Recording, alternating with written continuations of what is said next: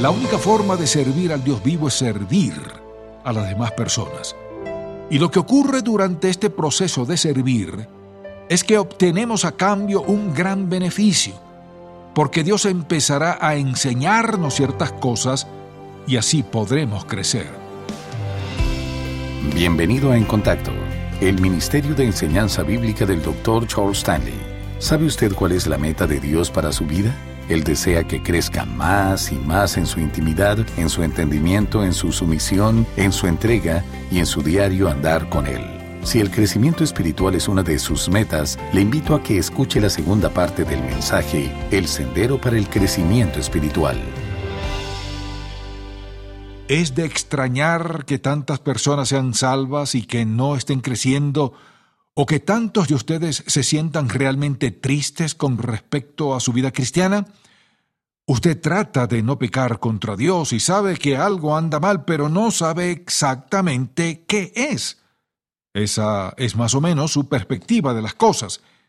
Sin embargo, el gozo del que yo hablo no está ahí ni la felicidad, ni la sensación de contentamiento.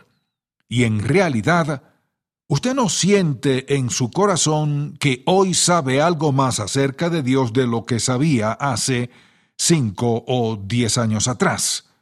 Quizá ha escuchado algunos mensajes y ha aprendido unas cuantas cosas más, y también algunas verdades, pero al llegar al asunto del crecimiento en la vida cristiana, usted simplemente no sabe de qué se trata. Quiero que vayamos a segunda de Pedro capítulo 3 y que consideremos que el crecimiento espiritual no es una sugerencia, sino un mandato de Dios, quien también nos ha provisto la fórmula para crecer en él. Así que veamos lo que dice Pedro en el capítulo 3 de su segunda epístola, versículo 18, y leo, Antes bien, creced en la gracia y el conocimiento de nuestro Señor y Salvador Jesucristo. Nosotros tenemos que crecer. Esa es la respuesta normal y natural, la reacción de un creyente. Cuando Dios nos creó en Cristo, ¿recuerda usted lo que dijo? Dijo que usted y yo habíamos nacido de nuevo. Eso nos habla de una vida espiritual nueva, del espíritu nuevo que Él nos dio. Además dice que todas las cosas han sido hechas nuevas, de manera que hemos tenido un nuevo comienzo. Y ahora, según Él lo dice, como niños recién nacidos, tenemos que crecer. Pero la pregunta es esta, ¿qué debo hacer yo para crecer? Pues uno no crece de manera natural como creyente. Usted no puede simplemente vagar por ahí sin dirección y crecer. Usted crece a causa de haber tomado ciertas medidas. Quiero pedirle, por tanto, que tome algo con que escribir porque quiero darle algunas de esas cosas que son vitales para que una persona crezca en su andar con el Señor. Recuerde que Él dijo que nos había predestinado para ser conformados a su semejanza. Así que un creyente en crecimiento es aquel que es conformado continuamente en el aspecto espiritual, emocional y mental a la semejanza de la persona del Señor Jesucristo. Y entonces, ¿cuál es el primero de esos pasos? En primer lugar, tenemos la renovación de la mente. Probablemente lo más valioso que usted y yo podemos hacer en nuestro andar diario es meditar en la palabra santa de Dios. Pero esto de meditar en ella no significa tan solo leerla, sino absorberla, pensar en ella, asimilarla en nuestro pensamiento y aplicar sus verdades. En eso consiste la renovación del entendimiento. Y ese es el paso más valioso que usted y yo podemos dar con respecto a este asunto del crecimiento en nuestra vida cristiana. Y si usted no crece, está fuera de la voluntad de Dios. Si no crece, su vida no es agradable a Dios. Si no crece en su andar espiritual, no está cumpliendo el propósito de Dios. Si no crece en su andar espiritual, su vida no refleja el rostro de Dios. Así es, si no crecemos, no somos ni mostramos aquello para lo cual Dios nos creó. Un segundo aspecto que es muy valioso en nuestro andar espiritual es tener una buena disposición para admitir y reconocer nuestros fracasos y para asumir la responsabilidad de ellos. Ahora bien, hay algo de valor en ser franco y sincero cuando decimos, Señor, lo eché todo a perder. No puedo echarle la culpa a nadie, lo reconozco. Te lo confieso, Señor, necesito resolver esto. Eso tiene sus méritos. Pero mientras usted y yo lo neguemos, amable oyente, y mientras nos engañemos, no queriendo hacerle frente al asunto, lo que ocurrirá es que retardaremos nuestro crecimiento espiritual. Veamos un tercer aspecto que se deriva naturalmente de todo esto y para ello quiero que vaya una vez más a Primera de Pedro capítulo 2. Escuche lo que dice aquí, porque el tercer paso para crecer en nuestro andar cristiano es el arrepentimiento de nuestro pecado. Note cómo enfoca Pedro este asunto. Versículo 1, primera de Pedro 2. Desechando pues toda malicia, todo engaño, hipocresía, envidias y todas las detracciones. Lo que él dice aquí es que, dejando a un lado todas estas cosas, tenemos que desear, como niños recién nacidos, la leche de la palabra de Dios, pero el arrepentimiento no consiste en decir, Señor, yo sé que esto no está bien y uno de estos días lo arreglaré. No, lo que el arrepentimiento dice es, Señor, esto es pecado y debo arreglarlo. Por tanto, doy media vuelta y me dirijo en la dirección opuesta. Eso es arrepentirse. Se trata de una buena disposición para despojarme de cualquier cosa, escúcheme bien, que estorbe mi andar espiritual. El cuarto aspecto es el siguiente recibir el consejo que viene de Dios. Como ve, todo mundo necesita el consejo que viene de Dios. Yo he visto a grandes hombres y mujeres de Dios hundirse hasta lo profundo, porque fueron demasiado orgullosos para reconocer su necesidad delante de alguien más y decir, no puedo hacerlo por alguna razón, hay una debilidad en mi vida, necesito ayuda. Y bien, el siguiente punto consiste en brindarles nuestra ayuda a otras personas mediante nuestro servicio.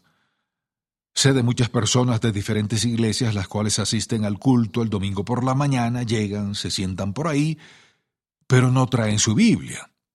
Estas oyen el mensaje, se van para la casa y hasta el próximo domingo. Luego regresan, oyen otro mensaje y el domingo siguiente la misma cosa jamás se ponen a pensar en el hecho de por qué nos reunimos. ¿Y por qué lo hacemos? Para adorar al Señor.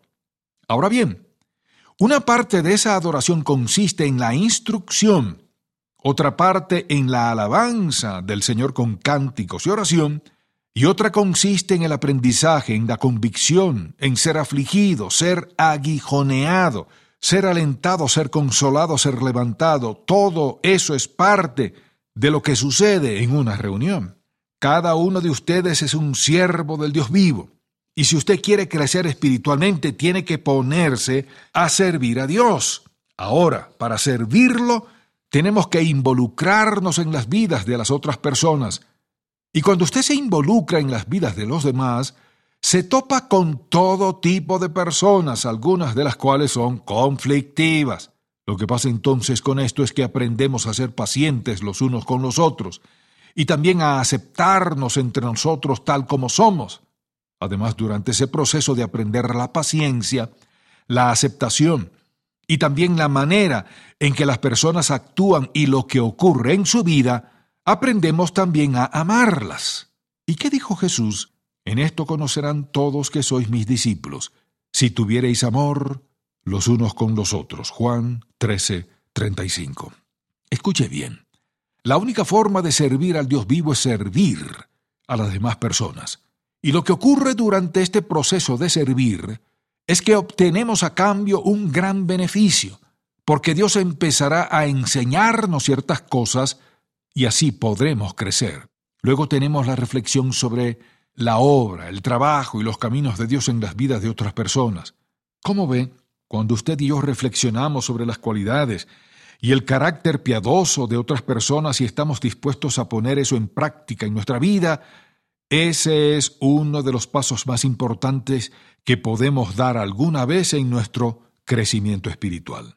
Y es que algo sucede cuando leemos acerca de la vida de una persona o cuando observamos su vida durante cierto tiempo. Entonces, al ver su constancia, procedemos a decir, ¿qué la motiva ella? ¿Qué lo motiva a él? ¿Cómo hace para ser constante? Es decir, usted puede empezar a mirar la vida de una persona y si puede señalarles algo a sus hijos, eso será para ellos un cuadro viviente, no para ser como dicha persona, sino para extraer esas cualidades de la vida de ella. Y amable oyente, eso le ayudará a ese hijo a dar un gran salto espiritual en su andar desde muy temprano en su vida. Ahora bien, todos tuvimos malos ejemplos. Y Dios sabe que ya no necesitamos más ejemplos de esa clase. Y no quiero decirles a ustedes padres que si no escogen con cuidado los ejemplos correctos y si no dirigen la atención de sus hijos a los buenos ejemplos, hay suficientes de las llamadas estrellas en el mundo, quienes constituyen ejemplos impíos, malvados y perversos de todo lo que Satanás representa. Y su hijo será atraído hacia eso. Si usted no le dice, hijo, considera esta cualidad en la vida de esta otra persona. Hay que reflexionar sobre las cualidades que proceden de Dios y sobre la forma en que trabaja y opera en la vida de una persona. Y el ejemplo más impresionante para mí en cuanto a esto se puede resumir en cuatro días dinámicos de mi vida en los que tuve la oportunidad de oír a mi abuelo contarme cómo Dios había actuado en su vida. Aquello fue como si Dios hubiera delineado un cuadro en mi mente y establecido las bases, el propósito y la dirección en mi vida. Y asimismo hay personas que usted y yo conocemos con respecto a las cuales podríamos decir a nuestros hijos, Quiero que te fijes en esa persona. Hay algo especial en cuanto a ella. Quiero que observes su vida. No la copie, sino haga lo siguiente. Examine su propia vida y hágase esta pregunta. Señor, ¿cómo puedes desarrollar eso en mi vida? Mire, usted debe analizar a esa persona, escucharla y observarla bien. Y si permanece cerca de ella antes de que se dé cuenta, ¿sabe lo que ocurrirá? Esta ejercerá una profunda influencia sobre su vida. Permítame ahora compartir con usted el último punto. Hay algunos otros, pero quisiera concluir con este. Nuestro crecimiento espiritual aumenta cuando respondemos debidamente a las aflicciones, las pruebas y el sufrimiento. No se trata solo de responder, sino de responder debidamente. Vaya un momento a 2 de Corintios capítulo 12. Usted recordará este relato de Pablo en el cual nos narra cómo el Señor le había dado esta grandiosa revelación y cómo ahora es abofeteado por Satanás. Escuche lo que dice en los versículos 7 al 10. Y para que la naturaleza de las revelaciones no me exaltase desmedidamente, me fue dado un aguijón en mi carne, un mensajero de Satanás que me abofetee para que no me enaltezca sobremanera respecto a lo cual tres veces he rogado al Señor que lo quite de mí. Y me ha respondido, bástate mi gracia, porque mi poder se perfecciona en la debilidad. Por tanto, de buena gana me gloriaré más bien en mis debilidades para que repose sobre mí el poder de Cristo. Por lo cual, por amor a Cristo me gozo en las debilidades, en afrentas, en necesidades, en persecuciones, en angustias, porque cuando soy débil, entonces soy fuerte. ¿Cuándo damos los mayores saltos hacia adelante en nuestro andar espiritual? ¿Es acaso cuando todo marcha como queremos, cuando en cierto modo vamos como flotando y Dios nos bendice y oye nuestras oraciones y todo es dulce y color de rosa? No, no es así como crecemos. ¿Sabe cuándo crecemos? Cuando de repente tropezamos con algo, cuando de repente nuestra vida se derriba sobre nosotros, cuando de repente las cosas no andan bien, todo empieza a desintegrarse y no podemos volver a poner todas las piezas en su sitio ni controlar la situación y nos vemos obligados a depender de Dios. No son esos los momentos en los que nuestra fe crece más porque debemos depender de Él, y al no entender lo que ocurre ni por qué ocurre, entonces tenemos que decir, oh Dios, enséñame cómo responder ante esto. Una de las razones fundamentales por la que Dios permite el sufrimiento, la prueba, la angustia y el dolor es porque quiere hacernos crecer espiritualmente. A nosotros no nos agrada, y casi todos decimos, Señor, si tú me quieres dar la respuesta en la Biblia, solo dime en cuál capítulo está, lo leeré y todo se arreglará. La verdad es que usted y yo lo hemos leído y leído y leído y aún así no hemos crecido, porque es mediante el sufrimiento que crecemos más. Y bien, note que yo no he dicho que basta solamente con el sufrimiento. También dije que se necesita una respuesta adecuada. Hay que responder como es debido, de la manera correcta. ¿Y cómo responde uno de la manera correcta? Pues le daré la clave para responder debidamente. Digamos que usted lo ve venir. Ahí se acerca el sufrimiento. Este viene sobre usted y le dará una descarga de costado. Ahora bien, yo puedo fijar mi atención en aquello que me causa el sufrimiento, pero si lo hago, quedaré insatisfecho y probablemente buscaré a alguien a quien culpar. Y le preguntaré a Dios por qué no me ama lo suficiente como para librarme de esto y por qué tarda tanto. Así es, muchas cosas pueden correr por mi mente. Pero veamos cuál es la clave para poder responder debidamente ante el sufrimiento, las pruebas, el dolor y la angustia. Así que según Pablo, la clave está en que usted no centre su atención en la fuente de su sufrimiento, sino en el Dios que la permitió. Y entonces cuando usted vea la fuente, la verá siempre como aquello que Dios permitió en su vida con el fin de hacer que usted se parezca más a Él. Así que usted puede mirar el sufrimiento como si fuera un triángulo. Yo siempre lo hago. Señor, yo sé que tú sabes dónde me encuentro, que sabes cuál es la causa de esto y que además tienes todo bajo tu control, por tanto, si permites que esto suceda en mi vida, tiene que ser porque quieres que yo sea más como tú. Así que, en lugar de buscar para ver a qué o a quién le puedo echar la culpa, y de hacer acusaciones, y de salir huyendo, voy a centrar mi atención en Él. Pero si usted, amable oyente, puede ver que el origen de su dolor y su sufrimiento es Dios, a lo mejor no podrá entender por qué eso viene de él. Sin embargo, si yo puedo entender que el asunto viene originalmente de él de algún modo, dicho asunto no procede del mismo efecto que podría producir si tan solo lo considerara como una situación del dolor contra mí. De modo que si veo estas cosas desde otra perspectiva, y puedo ver aquí un triángulo en el que Dios está en la cima, controlando tanto la causa del dolor como mi propia persona, y mantengo mi enfoque ahí, entonces podré reconocer que todo esto, no importa lo malo que pueda ser, tiene su origen en Dios. Así es. Dios es la fuente de eso.